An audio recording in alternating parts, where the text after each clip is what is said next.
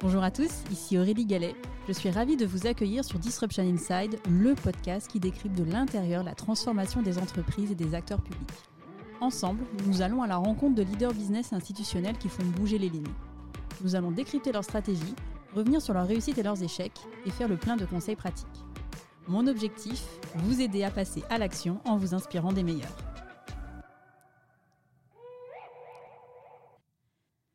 Cet épisode vous est proposé en partenariat avec We Are the Future in Tech, réseau créé en 2022 sous l'impulsion de femmes issues d'institutions publiques et académiques, de grandes entreprises et de start-up.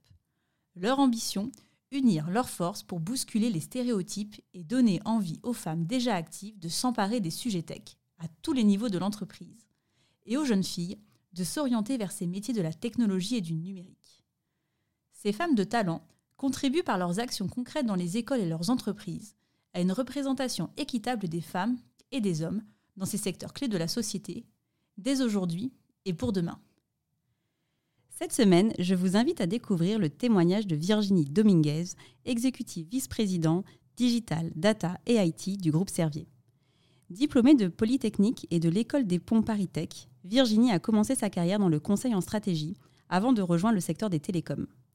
Pendant 17 ans, Virginie occupera plusieurs postes à responsabilité au sein du groupe Orange. En 2020, Virginie rejoint le groupe Servier en tant que groupe Chief Digital Officer. Dans cet épisode, je vous emmène décrypter comment Virginie et ses équipes mettent la technologie au service de la science. Bonjour Virginie. Bonjour Aurélie. Alors merci beaucoup euh, Virginie de m'accueillir euh, aujourd'hui. Pour euh, commencer cet épisode, je te propose de te présenter. Bah, écoute, merci beaucoup. Donc, euh, euh, Virginie Dominguez, donc j'ai 45 euh, ans, je suis une maman de deux enfants, donc Inès 13 ans et Léo 11 ans, qui sont voilà ma meilleure production sur, sur les 20 dernières années en tout cas. et je suis en charge aujourd'hui, comme tu le disais, du digital, de la data et des systèmes d'information du groupe Servier. Mais avant de faire ça, peut-être revenir un peu sur sur mon parcours qui est peut-être euh, un petit peu atypique. Donc moi, je suis une fille de, de la montagne. J'ai grandi dans un village de 300 habitants dans le Vercors, voilà, donc euh, classe unique, euh, dans un milieu, on va dire, plutôt modeste, classe moyenne, et pas du tout business. Et comme j'étais bonne en cours, que j'étais très curieuse et que j'aimais les sciences, eh bien j'ai suivi un, un parcours scientifique, euh, maths sup, maths p, école polytechnique. Et puis je suis montée à la capitale euh, en 98 et euh, j'y suis restée depuis.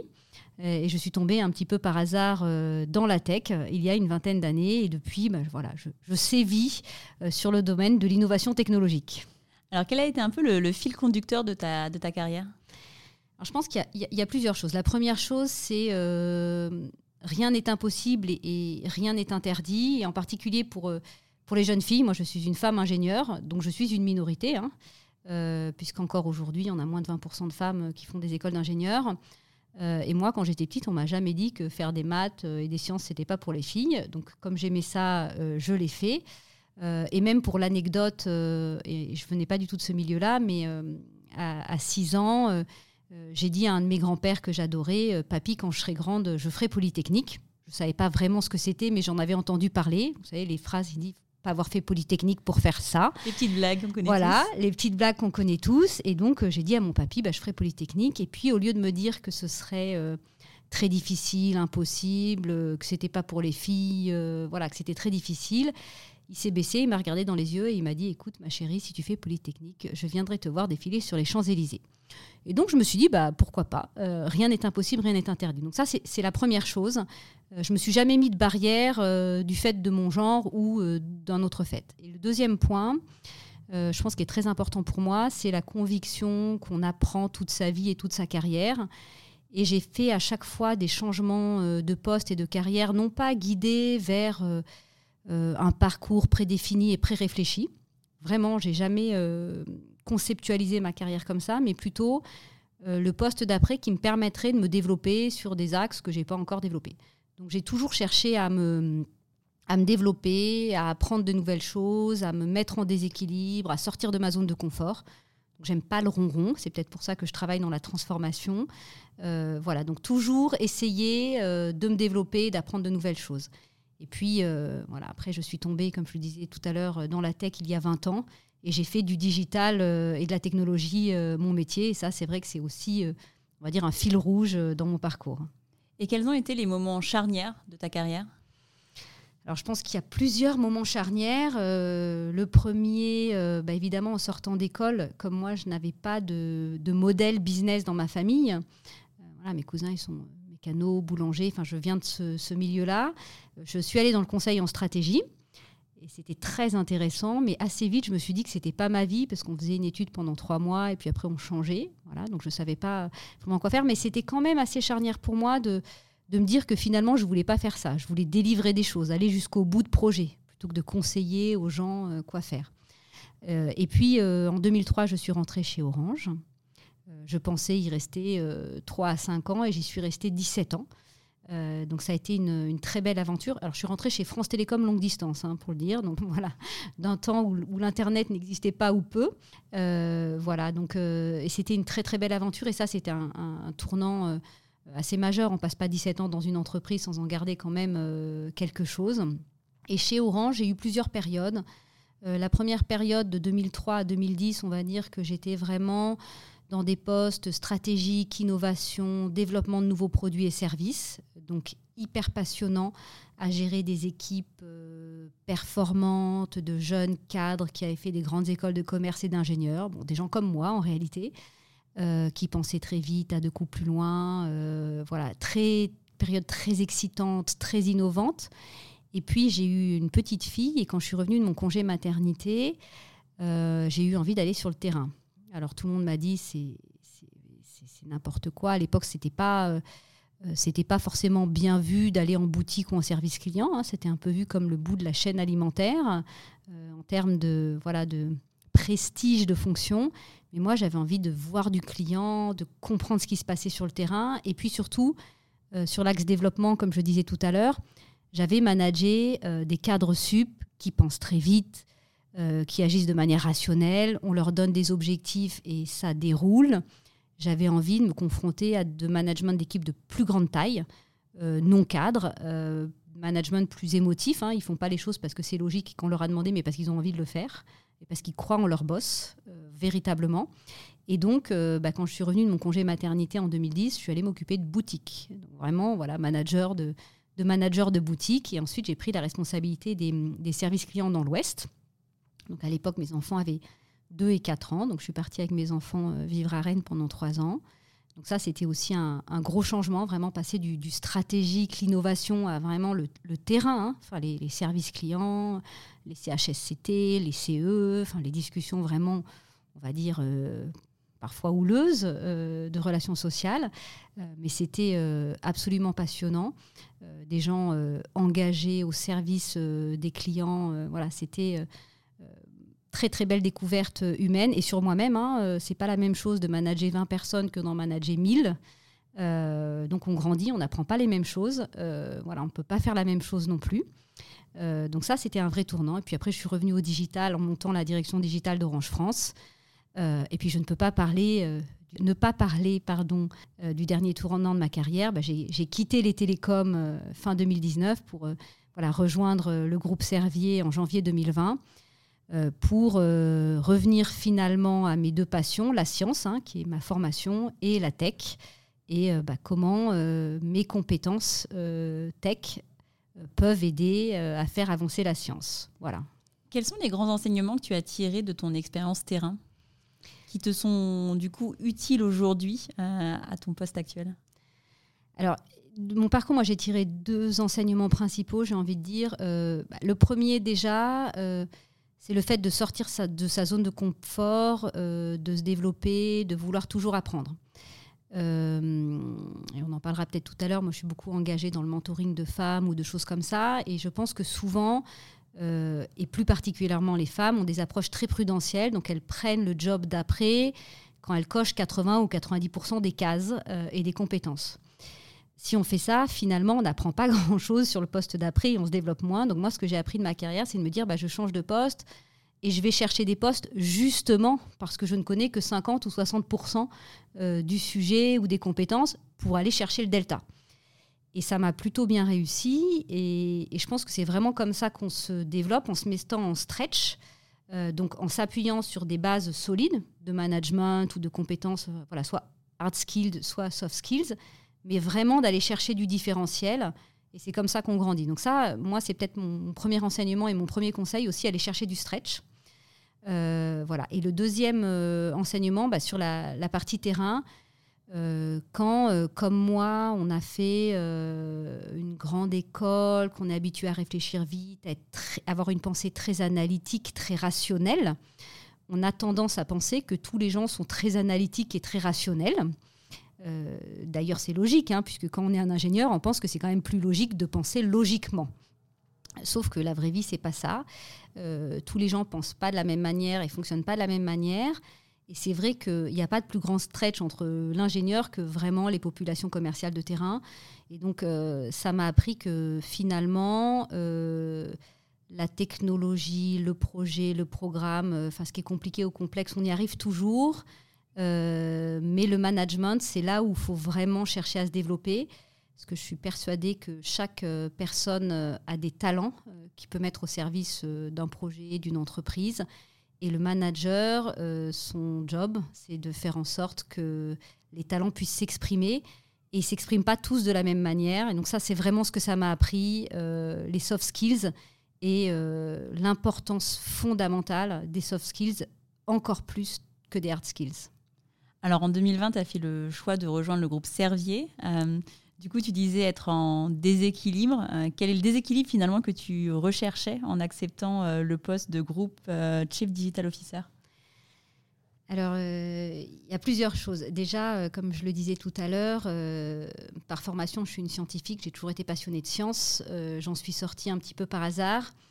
Mais c'est vrai que quelque part, crise de la quarantaine ou pas, ça faisait 17 ans que j'étais chez Orange, j'avais 42 ans et je me disais, est-ce que je vais continuer toute ma vie à euh, aider à améliorer la profitabilité ou les revenus d'un grand groupe du 440 euh, et se dire qu'on met son, ses compétences et son énergie au service de la science et de la santé, c'était quelque chose qui était euh, important pour moi et qui l'est toujours aujourd'hui. donc ça, c'est une première chose. Par contre, j'y connaissais rien. Donc le premier déséquilibre, c'est une ingénieure qui arrive dans le monde de la santé. les laboratoires pharmaceutiques, les populations majoritaires, c'est des médecins et des pharmaciens contrairement à d'autres entreprises comme Orange, où en gros, on a euh, beaucoup de personnes qui viennent euh, des écoles de commerce ou ingénieurs. Quand on est une école d'ingénieurs, on pense que quelqu'un qui a fait une école de commerce est un petit peu différent. C'est les mêmes structurations d'esprit, c'est les mêmes modes de fonctionnement. Euh, les pharmaciens et les médecins, c'est c'est pas des modes de fonctionnement identiques à des ingénieurs ou à des, business schools. Donc, aller dans le monde de la santé, où finalement euh, la science dans un laboratoire pharmaceutique, c'est la médecine, hein, c'est pas la technologie.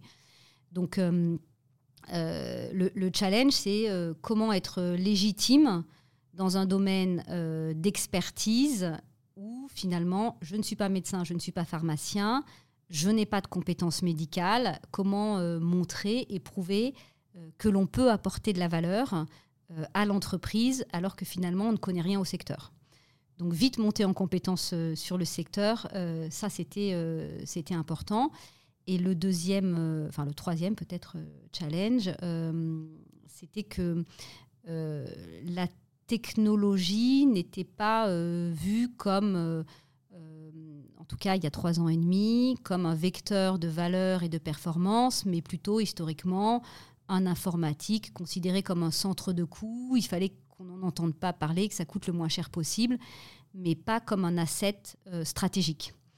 Euh, voilà, donc euh, montrer que la tech, ça peut être un asset stratégique pour l'entreprise, ça c'était aussi un challenge. Donc légitimité sur le secteur et sur le fait que mes compétences tech n'étaient pas forcément les compétences les plus valorisées dans l'entreprise. Alors, on va y revenir euh, plus en détail dans la, dans la suite euh, de l'épisode. Euh, juste avant de, de, rentrer sur ton poste actuel, sur ce que tu fais, est-ce que tu peux juste nous partager quelques chiffres sur le groupe Servier et nous dire aussi quel est le positionnement marché de Servier? Parce que c'est intéressant aussi de voir la manière dont on, la manière dont on se positionne finalement face à aussi un impact sur bah, la stratégie derrière de l'entreprise. D'accord. Alors, euh, laboratoire Servier, on est ce qu'on appelle un, acteur euh, mid-size, donc mid-size pharma. Donc on a un chiffre d'affaires consolidé sur l'exercice dernier de 4,9 milliards d'euros. ce qui fait qu'on n'est pas un petit acteur, mais on n'est pas non plus un Sanofi, un Roche ou un Novartis, qui sont dix fois plus gros que nous. Donc ça, c'est quand même assez, assez important à savoir. On est un groupe international. Euh, composé de, 21 400 collaborateurs. Nos médicaments sont distribués dans 150 pays. Donc on soigne des millions de patients euh, chaque jour euh, grâce à des médicaments Servier. Et on est présent physiquement dans 70 pays. Donc on va dire on est un groupe quand même avec une forte empreinte internationale. Ensuite, notre spécificité qui est assez unique, c'est que nous sommes gouvernés par une fondation. Donc nous n'avons pas d'actionnaires. Euh, et le bénéficiaire ultime de ce qu'on fait, c'est euh, le patient. Et notre vocation, c'est d'être engagé pour le progrès thérapeutique au bénéfice des patients. Et notre statut de fondation a deux avantages. Le premier, c'est qu'on s'inscrit dans une vision à long terme. On n'est pas euh, assujetti à des impératifs de cours de bourse, etc., des demandes de dividendes, puisque nous n'avons pas d'actionnaires, encore une fois. Donc la vision à long terme, et sur un secteur comme la pharma, c'est quand même très important, hein, quand on sait qu'on met entre 10 et 15 ans à développer un nouveau médicament. Euh, donc ça, c'est très important. Et puis le deuxième point, c'est que notre bénéficiaire ultime, c'est le patient, et nous investissons euh, plus de 20% de notre chiffre d'affaires dans la recherche. Donc nous réinvestissons nos profits pardon, euh, dans, dans, la recherche. Et ça, c'est quelque chose qui compte en tout cas euh, pour moi et pour beaucoup de, nos salariés, euh, ce statut un petit, peu, un petit peu particulier. On a trois grands domaines d'activité, en tout cas trois secteurs business. le premier qui est notre secteur historique, c'est tout ce qui est maladie cardiovasculaire, hypertension, métabolisme, maladie veineuse. Et on est leader sur, sur ce marché-là. Et puis, il y a cinq ans, nous avons entamé une transformation et nous souhaitons euh, voilà, être reconnus comme un acteur euh, innovant euh, dans les maladies rares, difficiles à traiter. donc ça, c'est vraiment un, gros, un gros enjeu pour nous d'être reconnus comme un acteur très innovant dans ces maladies difficiles à traiter. D'abord en oncologie, on a déjà des traitements qui, sont, euh, voilà, qui adressent euh, des pathologies euh, gravissimes et difficiles à traiter. Et puis, nous travaillons aussi, plus en phase recherche early et pour un peu plus tard, sur tout ce qui est autour de l'immunologie et des maladies neurodégénératives. Voilà, donc ça c'est cœur de business historique cardio-métabolique et puis vraiment innovation dans les maladies rares et difficiles à traiter. Et puis, parce qu'on on souhaite avoir un, impact euh, sociétal euh, positif et, durable, on a aussi une branche générique. Euh, qui est bien connue des Français, un Biogarant, qui est une des marques préférées des Français, et qui nous permet d'offrir une large gamme de traitements à des prix abordables aux patients en France, mais aussi, et c'est moins connu, dans les pays de l'Est, au Brésil, au Nigeria. Voilà, donc des médicaments de qualité à des prix abordables voilà un peu nos trois piliers euh, business. Et toi, aujourd'hui, concrètement, quel est ton, ton, rôle et ton périmètre d'action euh, Puisque si ma mémoire est bonne, tu es en charge du digital, de la data et de l'IT. Euh, alors moi, ça m'intéresse de comprendre un peu ton périmètre et pourquoi finalement on va regrouper ces, trois, ces trois objets dans une seule et même fonction. Effectivement, j'ai le plaisir et l'honneur d'être euh, à la direction de l'ensemble des équipes technologiques euh, du groupe. Alors technologiques au sens euh, tech, hein, parce qu'il y a aussi les plateformes technologiques médicales, et ça, bien sûr, c'est dans nos équipes de RD. et donc, en, réalité, j'ai cinq pôles dans mes équipes. Donc, une, une Digital Factory qui est en charge de développer les nouveaux produits et services digitaux pour les patients, les professionnels de santé et pour l'interne. Euh, j'ai une direction des systèmes d'information, euh, on va dire assez classique, qui gère euh, nos infrastructures, nos grands systèmes applicatifs, notre CRM, nos ERP, etc., qui gère toutes nos applications business. On en a aujourd'hui 1350, dont 800 seulement rien que pour la RD. On gère un parc applicatif extrêmement important. Il gère tout le digital workplace, le fait qu'on puisse avoir un PC, euh, travailler par Teams, euh, etc. Euh, et puis j'ai une Data Factory qui gère notre plateforme Data Group et tous les services data, analytics, IA pour l'ensemble de nos métiers.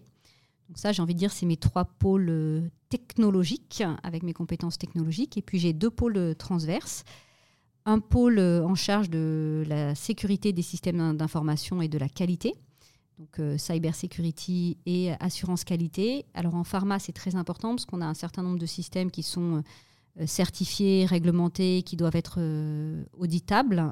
et donc l'ACU, c'est très important pour nous. Et puis un, dernier pôle qui s'appelle le Digital Transformation Office, qui, on va dire, à la fois ma tour de contrôle euh, en charge d'élaborer la stratégie, la feuille de route, pilotage de la roadmap, des budgets, mais aussi euh, tout ce qui est vendor management, donc gestion avec, euh, avec nos fournisseurs, et puis accompagner la transformation digitale et agile du groupe. Voilà, donc tout ce qui est autour de l'acculturation autour du digital.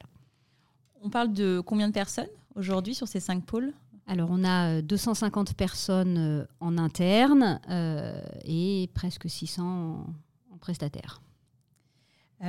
J'ai lu dans une interview récente que ton ambition était de devenir un digital performer d'ici 2025. Est-ce que tu peux m'expliquer ce qu'il y a derrière cette notion de digital performer? Alors, effectivement, on est, euh, moi, quand je suis arrivée dans l'entreprise, on, va dire qu'on n'était pas euh, performeur en termes de, digital. Donc, ce qu'on appelle un digital performer, c'est un acteur qui a à la fois euh, mis en place la majorité des infrastructures technologiques modernes, hein, qui a modernisé ces infrastructures technologiques, qui a digitalisé la majorité de ces grands processus et euh, qui a euh, déployé une culture digitale data euh, assez largement dans l'entreprise. Donc on va dire que au bout d'un peu plus de trois ans, on est à mi-chemin vers notre objectif. Donc, donc voilà, on a résolument avancé, mais il nous reste la moitié du chemin à faire encore sur voilà, notamment la culture, la culturation très large sur chacun des employés en termes de, digital et data. Et puis, on a un certain nombre de, processus qu'il faut encore outiller et digitaliser. Quels sont aujourd'hui les axes prioritaires de ta feuille de route? Alors on a, euh, c'est très ancré dans la, dans la stratégie du groupe en réalité. Hein. un labo pharmaceutique, ce qu'on cherche à faire, ce qui nous fait nous lever le matin, bah, c'est de trouver des nouveaux médicaments pour soigner des pathologies. Et en particulier, c'est vrai que moi, ce qui me parle beaucoup, c'est qu'on a décidé d'essayer de, s'attaquer à des maladies euh, rares, euh, très difficiles à traiter. Donc euh, c'est ça qui nous fait nous lever le matin. Donc le premier axe de, la transformation digitale du groupe, c'est comment la technologie peut nous aider à accélérer l'innovation thérapeutique.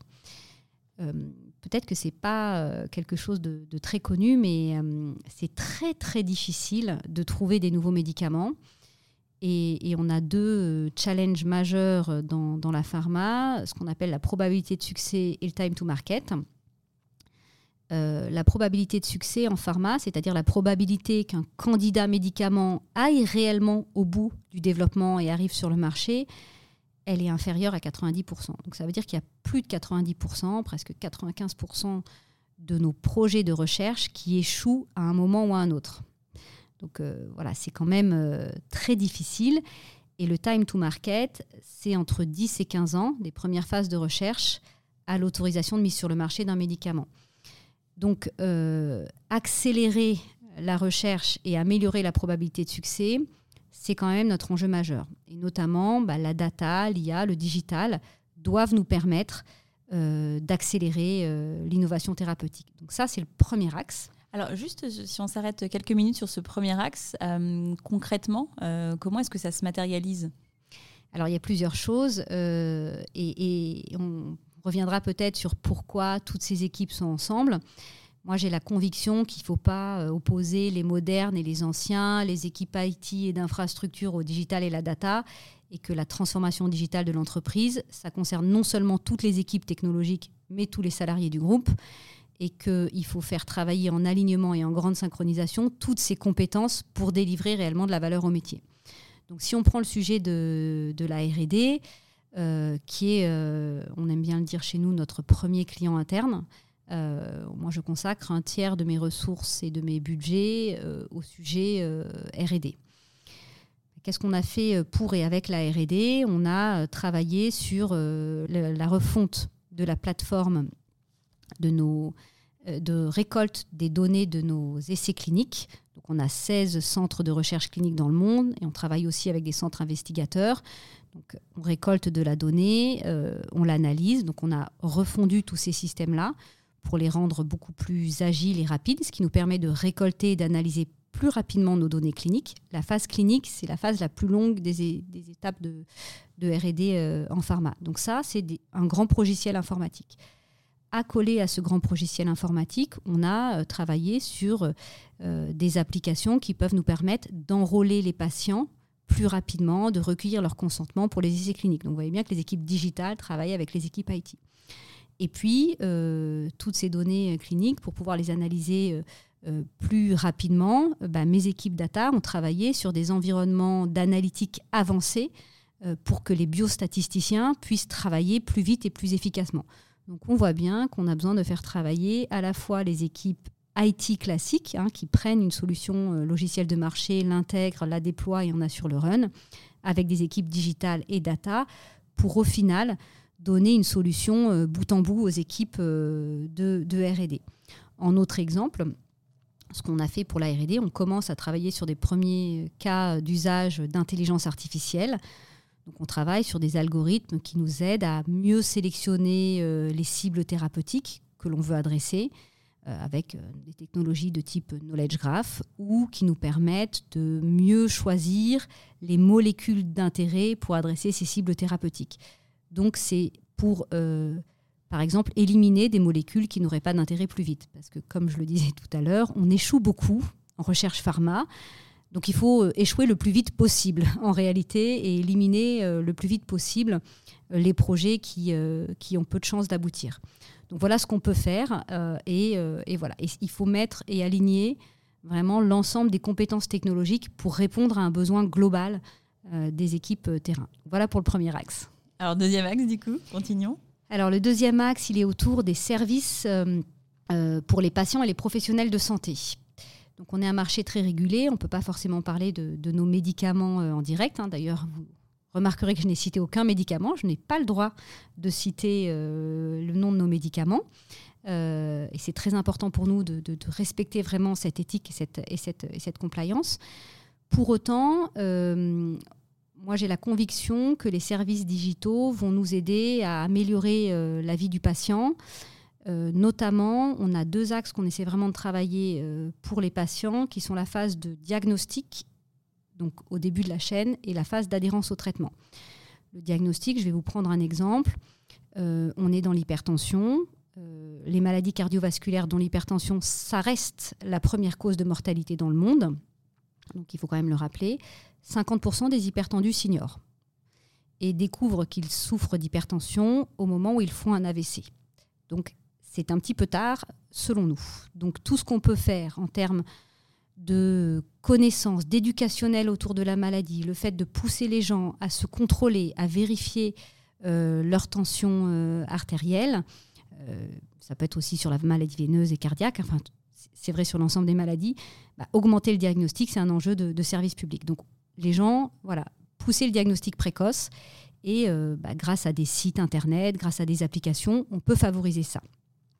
En plus, en bout de chaîne, il y a ce qu'on appelle l'adhérence au traitement. Ça va peut-être vous paraître euh, étonnant, mais les gens ne prennent pas correctement leur traitement, ou pas tout leur traitement. Et parfois, ils sont euh, polymédicamentés, donc ils ont 5, 10 pilules à prendre par jour souvent euh, sur les maladies dans lesquelles on est, c'est des personnes qui ne sont plus toutes jeunes non plus. Donc c'est pas forcément évident quand on a quatre pilules d'un type à prendre le matin, 5 le midi, 10 euh, le soir, de s'y retrouver. Et euh, bien on pense que effectivement les outils digitaux peuvent aider à l'adhérence. Donc là par exemple, on est en, pilote, on a lancé une application qui aide les patients hypertendus euh, à prendre leur traitement. Donc ça leur euh, envoie des rappels sur leur smartphone quand c'est l'heure de prendre leur, pilule. Ça leur donne aussi des conseils de nutrition.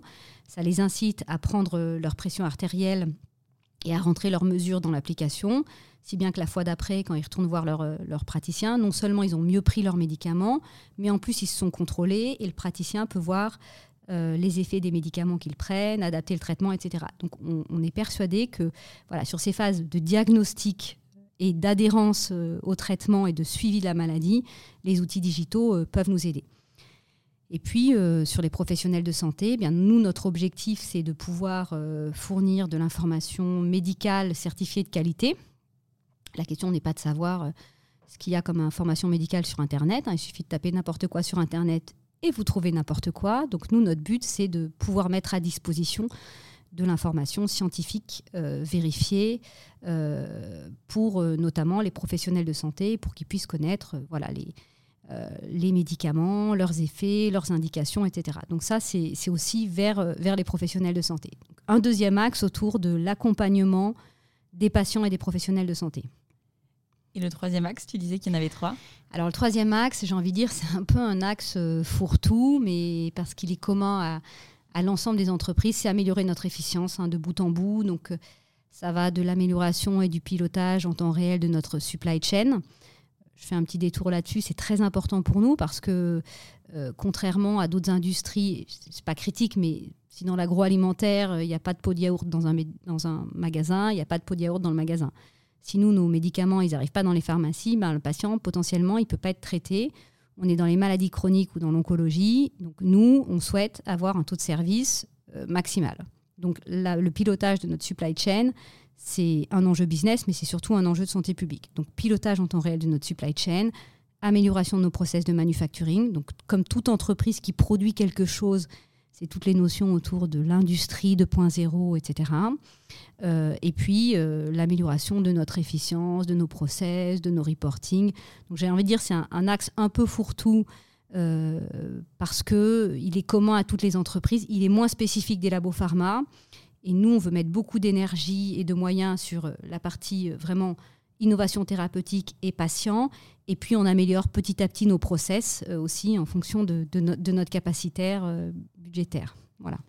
Alors, juste avant de, parler des, trois axes stratégiques, euh, on était en train d'échanger sur pourquoi les équipes finalement ont été regroupées au sein d'une même équipe.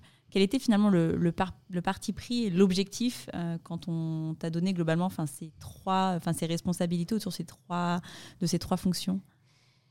Il y avait euh, deux objectifs. Euh, le premier, euh, on avait quand même une modernisation à faire de nos infrastructures et de nos assets. Et, c'était nécessaire pour mener la transformation digitale et data. moi, je ne, je ne crois pas aux initiatives digitales et data qui sont complètement... En tout cas, digital, ça peut arriver. On peut faire des services digitaux qui soient complètement déconnectés du SI legacy d'une entreprise. Euh, mais les initiatives euh, data, euh, globalement, à un moment ou à un autre, il faut récupérer la donnée des différents systèmes. Donc on a besoin que les équipes data travaillent main dans la main avec les équipes SI et réciproquement. et donc j'ai la conviction que si on veut faire vraiment une transformation digitale holistique et systémique, il faut à la fois moderniser ces infrastructures, on ne construit pas sur du sable, et à la fois, donc ça c'est le deuxième axe, faire travailler en synergie et main dans la main toutes les équipes technologiques. Donc là, c'est vrai que quand on a un, sujet, en général, un métier, il vient avec un besoin et il ne sait pas si la solution, c'est euh, un logiciel euh, standard du marché qu'on doit intégrer, une application euh, que l'on doit faire, nous, sur mesure, ou, et ou s'il y a des enjeux data derrière. Lui, il a un besoin business et, du coup, euh, bah, le fait d'avoir toutes les équipes regroupées, ça permet de proposer une solution bout en bout euh, à notre métier la plus adaptée et qu'il n'y ait pas de concurrence entre les équipes. Euh, par exemple, s'il y a un logiciel de marché qui sait bien faire le sujet, on ne va pas s'embêter à le développer nous-mêmes. Parfois, quand les data factory et les digital factory sont séparés des équipes IT legacy, on fait en interne des choses qu'il aurait été plus efficient et plus rapide d'acheter à l'extérieur. Donc ça permet d'avoir une politique voilà, de, make or buy et une réponse technologique qui soit la plus adaptée en fonction du besoin business et non pas en concurrence euh, entre les équipes. Et puis parfois, quand ça ne marche pas, on voit dans certaines entreprises que les équipes data disent que c'est à, cause du SI et du SI, c'est à cause de la data. Ben, nous, on se dit, euh, guys, euh, c'est nous avec nous, donc faut qu'on y arrive ensemble. Voilà. Donc moi, je crois fondamentalement qu'il faut aligner les énergies, faire travailler l'ensemble des gens voilà, collectivement pour répondre aux meilleurs besoins. Et c'est plus facile quand on est tous dans la même équipe. J'ai interviewé récemment Alix Boulnois, qui est Chief Digital Officer du groupe Accor, qui me disait que typiquement, elle, elle avait des, des, équipes data et des équipes business qui avaient des OKR partagés.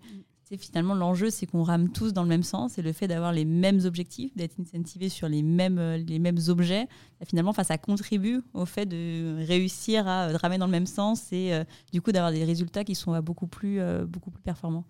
Bah, moi, je partage totalement cette, cette approche. Nous, on met en place avec chacun de nos métiers ce qu'on appelle des stratégiques portfolio review tous les 3-4 mois, on se réunit, on dit voilà euh, quels sont euh, les budgets, quelles sont les priorités. Euh, le métier nous partage ses priorités. Nous, on met en face bah, les solutions technologiques qui peuvent les aider et on se fixe des OKR en commun.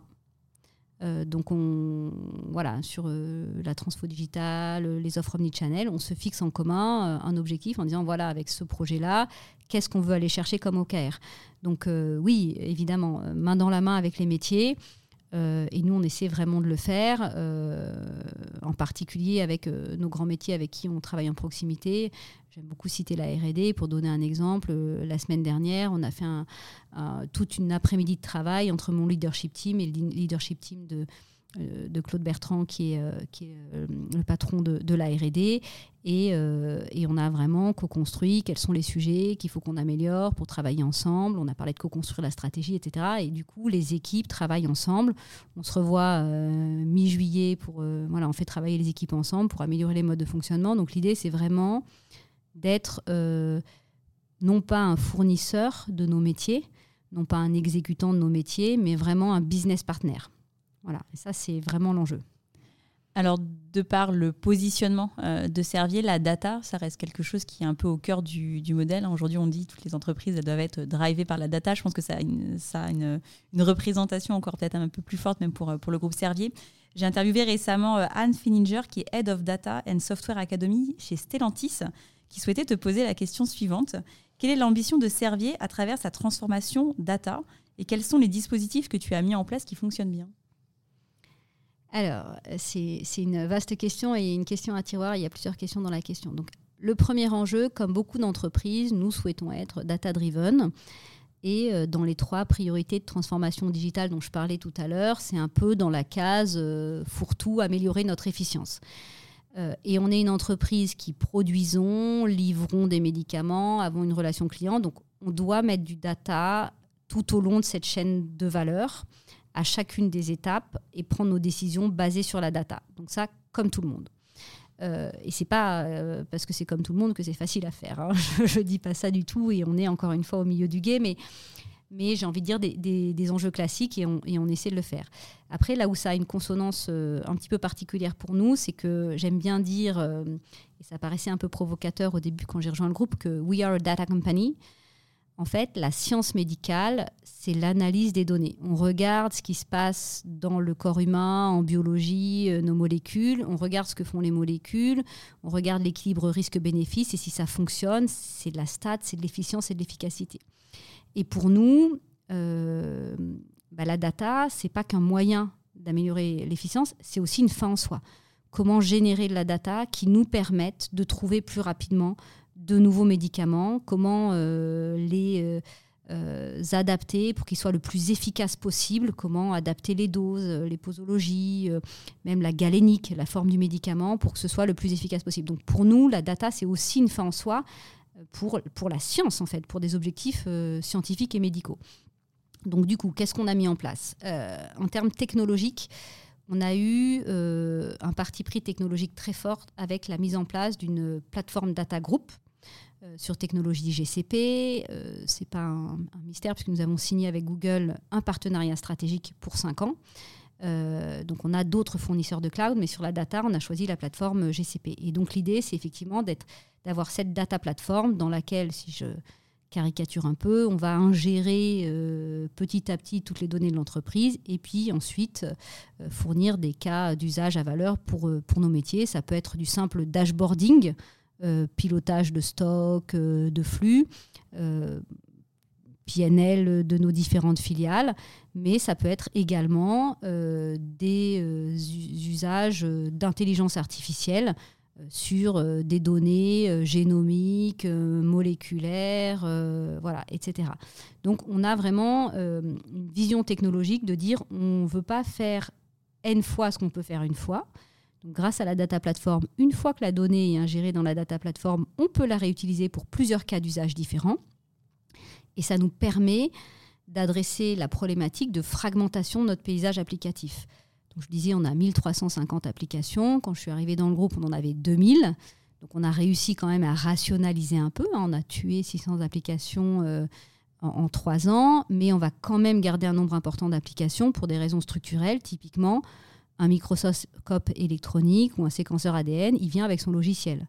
Donc à un moment donné, il faut bien récupérer la donnée, pouvoir la croiser avec d'autres données. Donc il y, a quand même des contraintes structurelles à notre métier qui font qu'on a un paysage euh, et un parc applicatif qui est très fragmenté.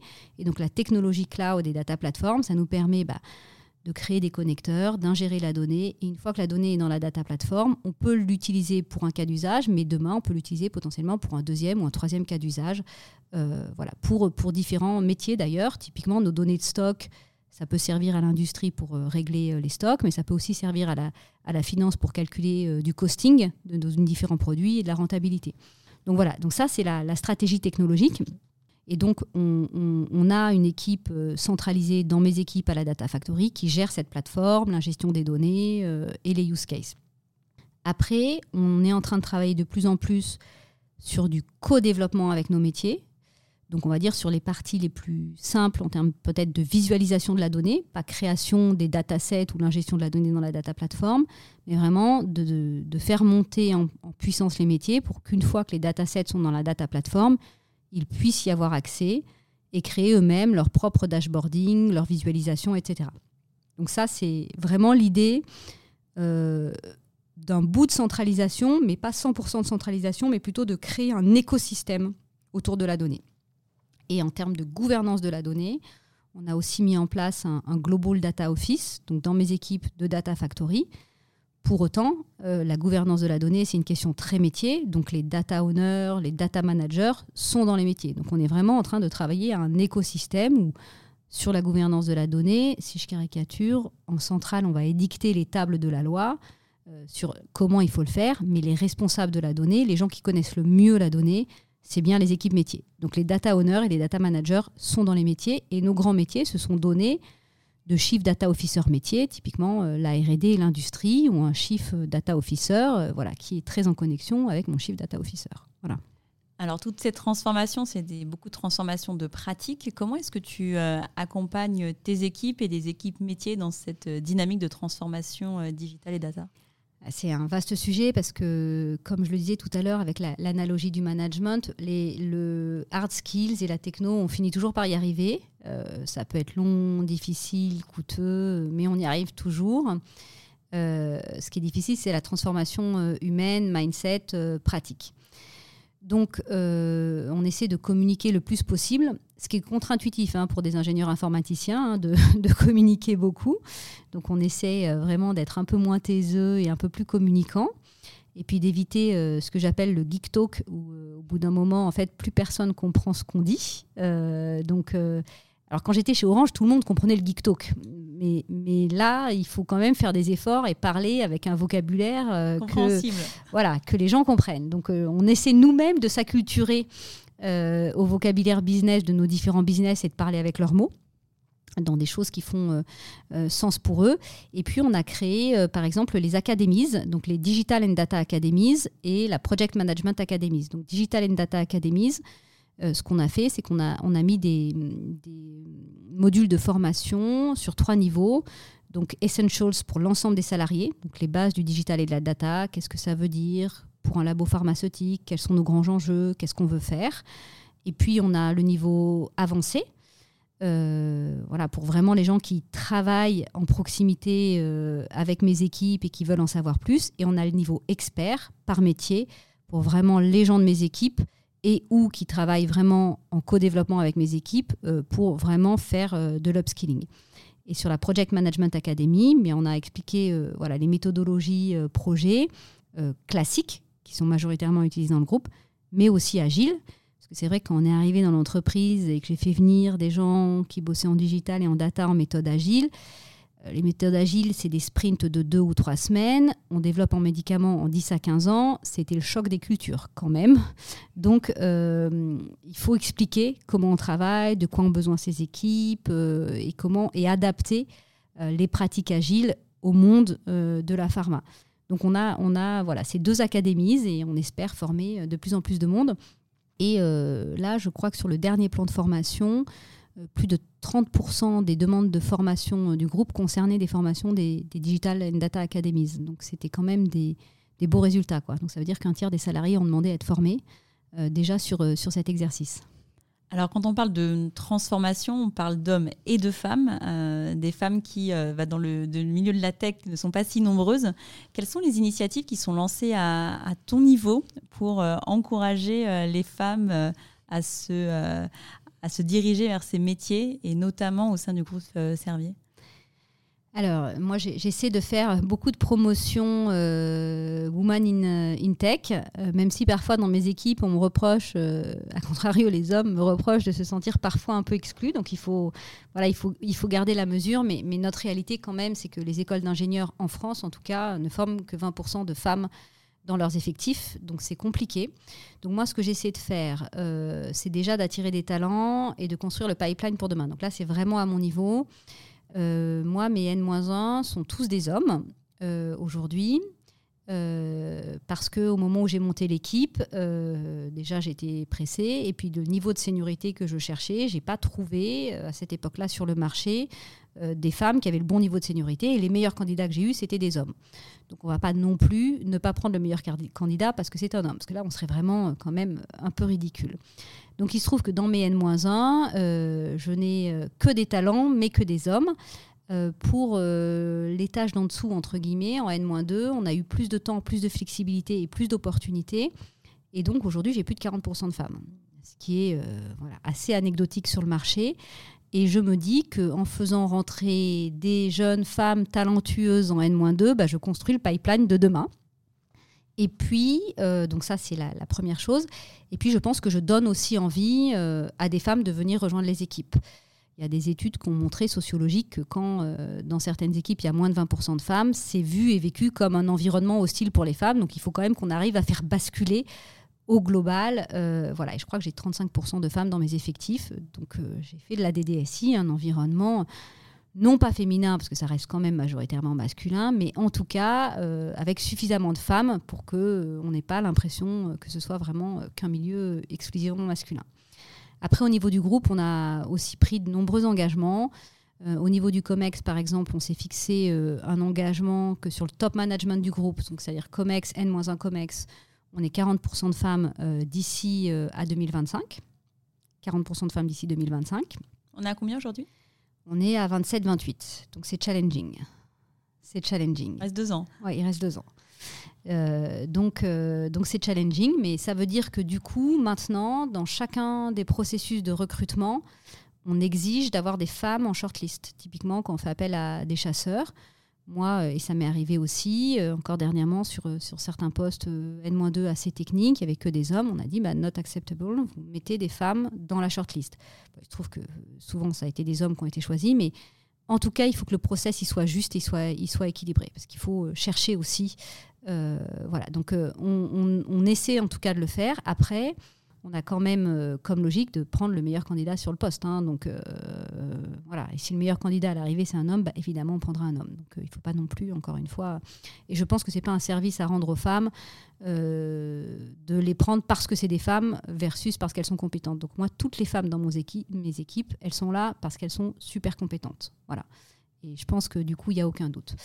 Donc voilà, donc au niveau du groupe, on a, on a cette ambition euh, assez forte. On a aussi euh, signé une charte euh, diversité et inclusion. On a signé l'initiative Stop au sexisme en entreprise. Et on a lancé une initiative qu'on appelle She's Servier pour effectivement du mentoring de jeunes femmes, leadership. Donc on va sur des niveaux plus bas pour effectivement continuer à former le, le pipeline de demain. Donc voilà, aussi au niveau du groupe. Alors, tu as fait le choix de rejoindre l'initiative euh, We Are the Future in Tech. Euh, pourquoi est-ce que tu as fait le choix de rejoindre ce réseau? Bah, parce que, je, comme je disais tout à l'heure, moi, j'ai un truc qui m'a toujours surpris dans mes études. Encore une fois, moi, j'ai grandi dans mon petit village dans le Vercors. J'ai eu le même maître de la maternelle au CM2. D'ailleurs, on était tous ensemble de la maternelle au CM2. On était 20. Euh, puis après, je suis allée au collège, au lycée. Et puis, bon, moi, comme j'aimais les sciences et que j'étais bonne en cours, je suis allée en, filière scientifique et je suis allée en maths maths Et puis, il y a un truc qui m'a quand même un peu étonnée dans mes études, c'est que en, terminale scientifique, on était deux tiers de filles, on avait plutôt les meilleurs résultats. Quand je suis arrivée en maths maths p, on était un tiers de filles. Et donc là, je me suis dit, c'est quand même bizarre. On était presque la majorité en termes. Et puis quand j'arrive en maths sup, en fait, euh, vraiment, il y a, un gap euh, statistique. Et quand je suis arrivée à l'X, on était 12%. Et, comment t'expliques du coup ce différentiel euh, entre les étapes? Et bah du coup, moi j'ai la conviction profonde que depuis toute petite, on pousse pas les filles à aller vers les carrières scientifiques, en tout cas sciences dures, parce que maintenant euh, les médecins euh, c'est à 60 ou 70% euh, des femmes, donc on dira bientôt plus un médecin mais une médecin, hein, parce que statistiquement 60 à 70% des médecins qui sortent de fac de médecine sont des femmes. Mais on est dans le domaine du care et de la santé qui sont des domaines traditionnellement féminins. Les sciences dures, maths, physique, on pousse quand même moins les filles à le, à le faire. Et puis, on a toujours tendance à présenter euh, les sciences et les maths comme des matières, euh, par exemple, difficiles. Et du coup, euh, bah, moi, je ne sais pas pourquoi on décourage les filles de faire des études difficiles, d'autant que la médecine, c'est difficile aussi, elles y arrivent. Donc, il n'y a pas de raison qu'elles n'arrivent pas à faire des maths. Mais je pense que culturellement, et les enseignants ont des biais, des préjugés qui font, qui poussent pas forcément les filles à faire des maths. Si je prends mon exemple personnel, il se trouve qu'en terminale, j'étais prise à Sciences Po Paris moi, je voulais faire des sciences. J'ai subi une pression extrêmement forte de mon proviseur euh, du corps enseignant pour dire mais euh, euh, vous êtes prise à Sciences Po Paris, qu'est-ce que vous allez faire maths maths Et puis d'ailleurs, Sciences Po, c'est quand même mieux pour une femme. Bon, moi, je voulais faire des maths, donc et comme je suis un peu têtue, je suis allée faire mes maths. mais, mais voilà, donc je pense qu'il y a tout un tas de pressions. Et puis après, il y a des il y a des facteurs qui sont un peu de, de poule et d'œuf, c'est-à-dire que euh, je pense que les filles n'ont pas beaucoup de modèles de femmes qui font ingénieurs, qui font des sciences, qui réussissent dans ces métiers-là. Et quand euh, elles regardent euh, à la télé ou dans, dans la vraie vie, elles ne voient pas forcément de modèle féminin. Donc peut-être qu'elles ne se projettent pas. Donc pourquoi We Are the Future in Tech? Bah, Pour montrer que c'est possible, pour essayer de faire de la culturation et de la promotion très tôt, parce que je pense que c'est en quatrième, troisième que ça se dessine et qu'on dit aux filles, oui, les maths c'est difficile, mais enfin la médecine c'est difficile, l'économie c'est difficile. Il y a plein de choses qui sont difficiles et c'est pas parce que c'est difficile qu'une fille peut pas le faire. C'est pas plus difficile qu'autre chose. Et il n'y a pas de carrière de fille ou de carrière de garçon. Et d'ailleurs, il y en a des filles dans la tech. Et c'est vrai que moi, je trouve ça assez grisant quand on est tout ensemble, CIO, CDO de boîte. En fait, on se dit, mais on est plein. C'est juste qu'on ne nous voit pas. Euh, donc, je pense qu'il faut aussi qu'on se montre pour donner des modèles aux jeunes filles et leur dire que c'est possible et qu'on peut être euh, voilà, aussi euh, une maman et être dans la science, dans la tech. Enfin, il n'y a pas de problème. Alors, si tu devais choisir un exemple pour témoigner du chemin qu'il reste à parcourir pour les femmes dans les entreprises, quel serait-il? Bah, franchement, les, positions de top management, on en parlait tout à l'heure, dans toutes les entreprises, euh, plus on monte dans l'échelle, plus le pourcentage de femmes se fait, rare. Euh, dans la tech, on est 18% de femmes. Dans les écoles d'ingénieurs, euh, c'est pareil. Alors l'X aujourd'hui, moi, il y a 25 ans, on était 12%. Aujourd'hui, ça caracole à 17-18% de filles. Euh, dans les écoles de chimie et de biologie, il y a 50% de filles. Ce pas des études faciles non plus. Donc je pense que les pourcentages de femmes dans les écoles euh, vraiment euh, scientifiques, difficiles, hard science j'ai envie de dire, ou informatiques, sont vraiment sous-dimensionnés. Donc c'est vrai que du coup, après, dans la vie active, on en trouve moins. voilà, donc ça c'est... Et puis après, effectivement, plus on monte dans les entreprises, dans toutes les entreprises encore aujourd'hui, on s'aperçoit qu'en général, il y a un différentiel entre le pourcentage de femmes dans l'entreprise et le pourcentage de femmes au niveau du top management. Et ça, dans toutes les entreprises. Et euh, si tu avais une baguette magique, Virginie, et qu'il t'était permis de rêver, à quel sujet t'attaquerais-tu euh, Quelle idée est-ce que tu aimerais euh, concrétiser demain? Alors c'est aussi sur le sujet de la diversité et de l'inclusion, un sujet qui me, qui me tient à cœur, c'est sur l'accueil des salariés en situation de handicap. Euh, j'en ai pas beaucoup dans mes équipes, j'en ai pas suffisamment. Et en fait, les métiers du numérique euh, sont totalement compatibles avec beaucoup de situations de handicap. Et si j'avais une baguette magique, euh, j'aimerais pouvoir faire de la discrimination positive euh, pour pouvoir recruter plus de salariés en situation de handicap. Mais aujourd'hui, la loi fait que je ne peux pas discriminer positivement euh, et savoir si les personnes sont en situation de handicap. Et je trouve que c'est dommage parce que tous les métiers ne sont pas forcément compatibles avec tous les handicaps. Mais les métiers du numérique, euh, voilà, si on est malentendant, c'est OK. Si on est dans un fauteuil, c'est OK. Enfin, il y a quand même plein de choses qui sont OK. Euh, et je trouve que voilà, c'est j'aimerais vraiment beaucoup avoir une baguette magique qui me permette euh, de faire ça. Et alors, si on regarde dans le rétroviseur ces trois dernières années, depuis que tu es arrivé au sein du groupe euh, Servier, quelle, quelle, est la réalisation dont tu es la plus fière? Bah, Je pense que avant que j'arrive, il n'y avait pas d'équipe digitale et data, il y avait qu'une une direction des systèmes d'information qui était vue comme un exécutant, qui était rattaché à la finance d'ailleurs, et euh, qui n'était pas vu comme un business partner, mais un centre de coût. Donc ma plus belle fierté, c'est qu'aujourd'hui, euh, chez Servier, le digital est au cœur de la stratégie, que mes équipes euh, digital, data et systèmes d'information sont vues comme des équipes talentueuses, à forte compétence, qui sont au cœur de la stratégie du groupe et qui amènent de la valeur, et pas un centre de coût, et qui sont un business partner et pas des exécutants du métier. Donc ça, c'est ma, ma plus grande fierté. Et puis finalement, ça a été incarné euh, par euh, mon entrée au COMEX, hein, puisque c'est une fonction euh, qui est présente au COMEX du groupe voilà, depuis 2021. donc ça prouve que le digital, la data et le SI sont au cœur de la stratégie et un vecteur business de valeur. Voilà. Alors pour continuer, Virginie, je te propose de passer à la boîte à questions. Ok. Alors, Virginie, je te laisse piocher deux cartes dans chaque paquet et de me les remettre. Alors, on va commencer. Donc, il y a des questions business, des questions plus personnelles. On va commencer par euh, des questions business. Euh, comment, en tant que leader, anticipes-tu les mutations de ton industrie? Ouh, c'est une vaste question. Bah, je pense que, comme euh, beaucoup de leaders, on essaie vraiment de regarder ce qui se fait de nouveau, l'innovation. Donc chez nous, il y, a, deux aspects. Il y a la partie euh, scientifique, donc on regarde euh, voilà, les nouvelles tendances, ce qui se passe du point de vue scientifique, et euh, l'émergence de nouvelles technologies aussi. donc je pense qu'en ce qui me concerne, je trouve que c'est très intéressant de regarder les startups, les biotech, etc., parce qu'ils sont souvent en général sur des nouvelles techno et des nouvelles idées. Après, pour être depuis 20 ans dans le digital, ce que je sais, c'est qu'on ne sait pas ce qui va se passer demain. Honnêtement, euh, il y a trois ans, qui aurait pu imaginer l'impact de ChatGPT? Euh, Je trouve que ce serait assez présomptueux de se dire, euh, voilà. Donc on essaie vraiment en termes de, veille, d'aller dans les salons, d'aller voir de l'innovation, et notamment des jeunes pousses. Moi, je trouve ça très intéressant. Puis après, ce qu'il faut aussi, c'est être très agile et savoir s'adapter rapidement quand quelque chose de nouveau arrive. et ça, c'est encore plus important. Deuxième question, quelles sont pour toi les qualités essentielles d'un bon leader? Ben, moi, j'ai envie de dire que le, les qualités essentielles, c'est principalement euh, les soft skills. Euh, embarquer euh, les salariés, leur donner la vision, le why, pourquoi on fait les choses, quel est le sens de notre action, quelle est la stratégie du groupe? Et en quoi chacune et chacun d'entre eux agit dans l'intérêt du groupe et pour la stratégie du groupe parce que chaque maillon est important. Donc ça, je pense que c'est vraiment important de raccrocher l'activité de chacun à un grand tout qui leur donne euh, un sens au quotidien.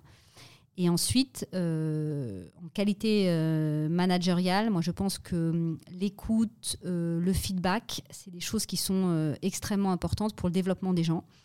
Moi je pense que, enfin je suis persuadée que la majorité des gens veulent bien faire leur travail je vais être un peu cynique, mais personne se lève le matin en disant euh, je vais aller faire un, boulot de merde. Pardon, je suis désolée de, le dire un peu brutalement, mais les gens veulent bien faire leur travail. Véritablement, les gens, quand on va passer 8 heures par jour ou 10 heures par jour à faire quelque chose, on a envie que ce soit bien. Donc si les gens ne font pas très bien leur travail, c'est souvent qu'on ne leur a pas bien expliqué euh, ce qui était attendu d'eux, pourquoi ils le faisaient, quel était le sens derrière leur action et potentiellement comment ils peuvent se développer pour euh, être performants sur, euh, sur leur job. Donc je pense que le développement des collaborateurs et le feedback, euh, voilà, donc la vision et le développement des collaborateurs, parce que quand on est un leader, en réalité, on ne fait pas grand-chose soi-même. moi, je, travaille assez peu, entre guillemets. Non, je, plaisante, mais je n'ai pas, pas de travail productif. Je ne suis que la somme de ce que font mes équipes, en réalité. Et donc, mon rôle, c'est de leur donner la vision, de leur aplatir le chemin, de leur donner l'envie pour qu'ils soient dans des conditions de réussite. Et si eux, ils réussissent, ça veut dire que la direction en entier réussit. On va passer aux questions plus personnelles. Virginie, comment réussis-tu, tu as dit en introduction que tu avais deux enfants, à concilier parentalité et euh, vie professionnelle euh, assez, euh, assez puisque finalement, tu as, quand même un gros poste, des grosses responsabilités Comment est-ce que tu arrives à concilier euh, les deux et quels conseils est-ce que tu pourrais donner bah, notamment euh, aux, jeunes parents, hommes et femmes, euh, pour réussir finalement à trouver le meilleur équilibre vie pro, vie perso? Alors, pas, évident de celle-là. La première que j'ai envie de dire bah, à toutes les femmes, c'est déjà choisissez bien votre mari ou le père de vos enfants. Parce que effectivement, si le père de vos enfants est quelqu'un qui ne prend aucune part à la vie domestique et à l'éducation des enfants, c'est quand même compliqué. Donc je pense que la première règle, c'est quand même d'avoir un partage des tâches euh, efficace parce que sinon c'est la double peine et c'est pas possible de gérer une maison, des enfants tout seul et une carrière. Enfin, faut se le dire, euh, il y a un moment donné, euh, c'est pas c'est pas évident. Après, le deuxième conseil, bah, évidemment, d'être très bien organisé et puis imposer ses limites. Moi, moi j'ai mis du temps. Mais je vais citer un exemple, c'est qu'en général, bon, à part les, jours de COMEX on commence un peu plus tôt, mais moi je commence jamais avant 9h30 le matin comme je ne peux pas faire le soir, euh, je fais le matin. Et donc, comme mes enfants ne sont pas très grands, mon fils, je l'emmène encore à l'école, il est en CM2. Bah, j'amène mon fils à l'école. Donc, euh, je peux arriver à 9h, 9h05. Mais si je prends des réunions à 9h, je suis en stress parce que je vais arriver en retard. Donc, bah, je vois avec mon assistante et je ne prends pas de réunion avant 9h30 le matin. Et au début, ça râle, mais il y a un moment, il faut être ferme aussi. Et plusieurs fois, je me suis entendu dire, bah, je suis d'accord, mais bon, mon gamin, il a 8 ou 9 ans, il peut pas aller à l'école tout seul. Donc, en fait, c'est pas possible. Euh, donc je pense qu'il faut aussi euh, pas hésiter. Alors je dis pas qu'il faut faire euh, accepter à son employeur de faire des horaires 10h 16h, mais voilà, nous on s'est organisé. Mon mari fait le soir, moi je fais le matin. Il y a un moment donné, il faut, s'organiser et puis dire qu'on a des contraintes et qu'on beau faire ce qu'on veut, voilà. Et puis après, il faut aussi, moi j'essaie d'être là pour mes enfants, pas tout le temps. Très tôt, je leur ai dit euh, des choses que je pense beaucoup d'enfants devraient entendre, c'est que leurs parents, c'est des êtres humains à part entière qui ont une vie, des besoins, des envies, alors professionnels et aussi personnels, euh, et que donc ils ne sont pas le centre de l'univers. On est des êtres humains euh, à part entière, donc ça c'est important. Par contre, donc on n'est pas là tout le temps pour eux et à leur service, et je pense que c'est un service à leur rendre de leur dire ça aussi. Mais par contre, on est là aux, événements essentiels. Donc moi, je, euh, la cérémonie de judo, de médaille de judo, euh, de ceinture, je suis là. Euh, pour la vente au gâteau, je suis là. Je fais des très bons gâteaux d'ailleurs. pour voilà le spectacle de danse, je suis là. Après, je suis pas là tout le temps. Je suis pas là forcément tous les soirs pour faire les devoirs. Ça, on peut s'organiser autrement. Mais sur les moments qui sont vraiment importants pour eux, donc je leur demande ce qui est vraiment important pour eux et je me débrouille pour être là quand c'est vraiment important pour eux. Et je pense qu'il faut oser dire. Alors c'est plus facile dans ma position maintenant qu'avant, quoi que je sais pas, mais en tout cas. Euh, ce que j'osais pas faire euh, il y a dix ans, aujourd'hui, bah, quand j'ai vraiment une contrainte personnelle, je dis j'ai une contrainte personnelle. Et finalement, je me dis que euh, pour mes équipes, c'est super bien aussi. Par exemple, ce début de semaine, mon mari était en déplacement à Casablanca, donc ça s'est fait à la dernière minute, donc j'étais toute seule avec les enfants, donc bah, j'ai dit à mon assistante d'annuler toutes les réunions au-delà de 18h, et on est sur des grands plateaux, donc les gens me voient, et je dis aux gens, bah, mon mari n'est pas là en ce moment, donc euh, je finis à 18h, je dois m'occuper de mes enfants, euh, bonne soirée, à demain. Et finalement, je me dis que c'est un peu libérateur pour mes équipes, parce que quand ils ont des contraintes perso, il faut aussi euh, qu'ils puissent dire qu'ils ont des contraintes perso. Ça fait partie de la vie. Donc voilà, donc moi j'essaie de me l'appliquer à moi-même et de montrer l'exemple à mes équipes pour voilà, leur dire que c'est OK quand ils ont des contraintes perso, de dire bah voilà, non, je prends pas une réunion à 19h parce que j'ai ce soir une contrainte perso, je dois m'occuper de mes enfants et c'est OK. Dernière question, est-ce que tu as des rituels pour rester en forme et tenir à ce niveau de responsabilité dans la durée? Moi, j'aime bien courir. Donc, je cours, euh, j'essaye euh, deux ou trois fois par semaine ah, euh, de courir. Ouais, tu cours quand tu cours eh ben, Je cours. alors, j'étais très, très organisée. je, cours assez, je cours assez tôt le matin. Moi, j'aime bien courir le matin. Donc, j'essaie de faire une journée de télétravail par, par semaine. Et le jour où je suis en télétravail, du coup, j'ai pas de transport. Donc, voilà, je cours de 7 à 8 et puis euh, du coup, euh, je peux être euh, opérationnel assez tôt et je cours le, je cours le week-end. Moi, j'aime beaucoup écouter de la musique, des podcasts en courant et puis ça me permet de, de réfléchir. voilà, au bout d'un moment, l'esprit se libère. Donc, je cours à peu près voilà, entre 100 et 150 km par mois, trois fois par semaine. Impressionnant, Virginie, impressionnant. Écoute, merci beaucoup, Virginie, pour ton témoignage. Si on souhaite suivre ton actualité, où est-ce qu'on te retrouve? Alors euh, LinkedIn euh, principalement, euh, je crois que ça fait des années que je suis plus allée sur Twitter. Donc voilà, LinkedIn. Très bien. Bah, écoute, merci beaucoup Virginie. Merci Aurélie. Cet épisode vous a été proposé en partenariat avec We Are the Future in Tech. Si vous souhaitez en savoir plus sur ce réseau, je vous invite à consulter leur site internet wearethefutureintech.org. Vous y découvrirez notamment des témoignages vidéo de femmes passionnées et passionnantes. Bonne découverte c'est la fin de cet épisode, j'espère qu'il vous a plu. Pour m'aider à faire connaître le podcast, c'est très simple. Parlez-en autour de vous. Mettez une note 5 étoiles accompagnée d'un gentil commentaire. Et abonnez-vous à mon compte pour être notifié des prochains épisodes. Si vous souhaitez en savoir plus sur le podcast, je vous donne rendez-vous sur mon site aurélie-galet.com ou sur mon LinkedIn. Un grand merci à tous et rendez-vous la semaine prochaine pour un prochain épisode.